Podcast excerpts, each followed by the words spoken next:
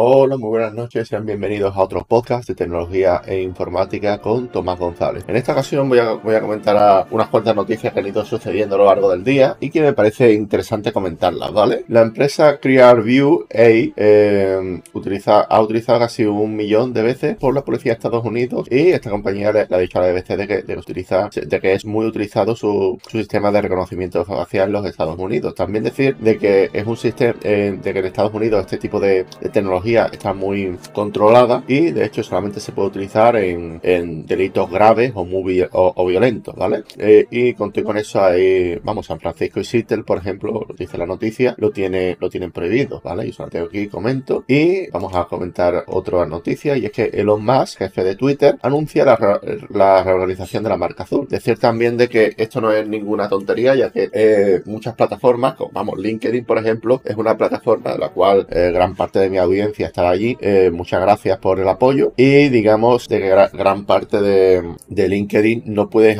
no puedes, no puede acceder a una gran audiencia a menos que pagues lo que viene siendo eh, el tic azul, ¿no? El premium. Decirte que es algo que, bueno, que, las marcas poco a poco están, bueno, las redes sociales en verdad están introduciendo poco a poco. Primero fue, el primero en quererlo fue, Twitter. Bueno, el LinkedIn es cierto de que al principio se vio como una opción, ya prácticamente muy, para muchas de sus opciones eh, te obligan a tener a tener el premium, no en todas, pero sí en algunas, en algunas opciones. Y, bueno, parece de que el mundo de, de, internet va, un poco de vuelta a la normalidad, ¿no? Porque yo tengo 34 años y me acuerdo yo de que antiguamente eh, uno pagaba los periódicos, uno te quería hacer cualquier trabajo, lo pagaba y parece de que no, hemos adormecido un poco en el sentido de que parece de que, de aquí todo tiene que ser gratis, los periódicos tienen que ser gratis, las redes sociales tienen que ser gratis y desgraciadamente para correr estos, estos, eh, estos servidores en eh, estos servidores, digamos, se necesita quemar mucho dinero y es normal que, se pague algo, aunque sea un precio simbólico, como en el caso que quiera hacer Twitter. Y bueno, yo en mi opinión, yo solamente tengo aquí comento, ¿vale? Bien, va, vamos a comentar otra, otra noticia del debate.com. Ya se conoce los empleos amenazados por ChatGPT y son demasiados. Dice la, una universidad de Pensilvania que el 80% de, de, la, de la mano de obra estará afectada en al menos un 10%. Decir también de que, de que tipo de, tecnologías, a mí me da la sensación de que, de que si tú escarbas un poco, la, hay, hay, más de, del 80%, porque ten en cuenta de que hay muchas, muchas profesiones que de entrada eh, se volverán obsoletas, ¿no? Todo el tema de, pequeños litigios de justicia, ¿no? Eh, periodistas, escritores, poetas, matemáticos, financieros, ¿no? Como aparece aquí, aparecerán dentro de poco desaparecidas esas, esas profesiones, ¿no? Pues bien, vamos a seguir comentando. Y es que ChatGPT ha salvado la vida a un perro, y es que por lo visto el, su dueño lo llevó a una clínica veterinaria, no dio con lo que tenía y, digamos, le, hizo una, lo